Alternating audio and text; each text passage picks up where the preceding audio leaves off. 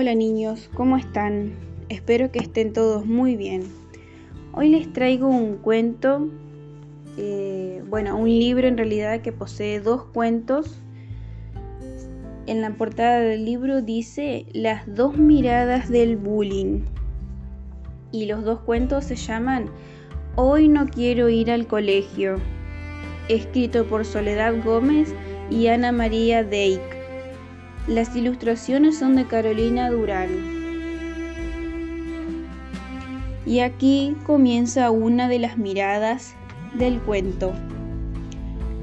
Hoy no quiero ir al colegio.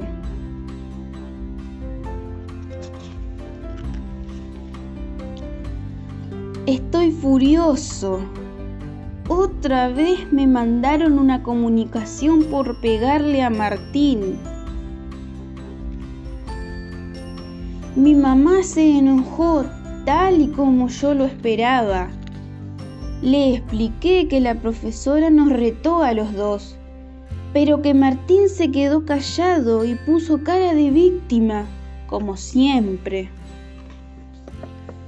Mi papá llegó tarde en la noche y yo me hice el dormido para que no me retara.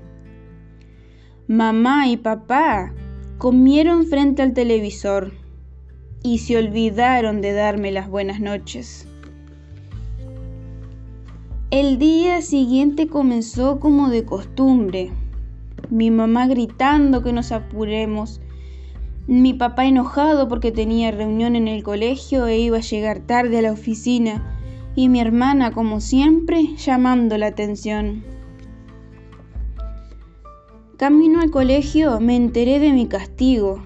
Dos semanas sin tele. Es injusto. Toda la culpa la tiene Martín con su cara de bueno. Martín, al que despiden con besos, el que se saca buenas notas y lleva ricas colaciones. Se las va a ver conmigo, ya verá. La reunión sorprendió a mis papás.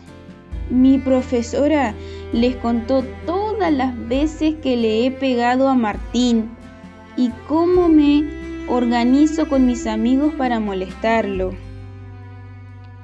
Menos mal, mi papá me defendió y contó orgulloso que él me había enseñado a hacer justicia. La profesora les comentó que algunos niños que pegan tienen problemas en sus casas y les sugirió pasar más tiempo conmigo. Después de todo, fue bueno que mis papás supieran lo que me pasaba en el colegio. Antes de irse me dieron un beso y yo me sentí feliz y tranquilo. Hoy ya no tengo ganas de molestar a los que son distintos a mí. Tengo claro quién soy, lo que me gusta hacer y con quién quiero estar. Bueno, aquí comienza la otra mirada. Hoy no quiero ir al colegio. Ando triste y asustado. Jaime me ha vuelto a pegar. Esta vez me amenazó y dijo que me quitaría la colación. Para no tener que ir al colegio, dije que me sentía mal, porque me da vergüenza contarles a mis papás lo que en verdad me pasa. En la sala de clases estoy tranquilo, pero apenas suena el timbre del recreo, me pongo tieso y no quiero salir. Salí de la sala corriendo y traté de esconderme, pero me encontraron. Jaime me quitó la colación, mientras los de su grupo se burlaban de mí. Yo tenía miedo y me esforzaba por no llorar. Menos mal, mi profesora se dio cuenta, me calmó y aseguró que todo estaría mejor. Llamó a mi mamá y le contó lo que me pasaba con Jaime. En ese momento mi mamá entendió por qué me enfermaba tanto y andaba triste y asustado.